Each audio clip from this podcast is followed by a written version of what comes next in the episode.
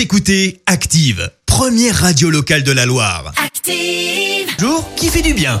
Alors ce matin, on s'intéresse à la décision forte du parc Astérix. Ouais, le parc d'attractions a décidé de se recentrer sur ses activités de base et ferme son delphinarium, annonce faite en fin de semaine dernière par le directeur du parc qui indique euh, que c'était devenu une évidence. Nous y pensions depuis longtemps. Le parc Astérix est avant tout un parc d'attractions, pas un parc animalier, a-t-il expliqué au journal Le Parisien. La décision prend effet immédiatement. Les animaux vont être transférés vers d'autres delphinariums en Europe euh, qui répondent, je cite, à de meilleurs critères de bien-être animal. Ça doit avoir lieu dans les prochains mois, alors que le parc, lui, est censé rouvrir le 6 avril prochain en fonction, bien évidemment, euh, du contexte sanitaire. Cette décision, en attendant, suit la volonté du gouvernement. La ministre de la Transition écologique, Barbara Pompili, euh, s'est engagée à la fin de la reproduction en captivité des dauphins et plus d'ouverture de delphinarium en France.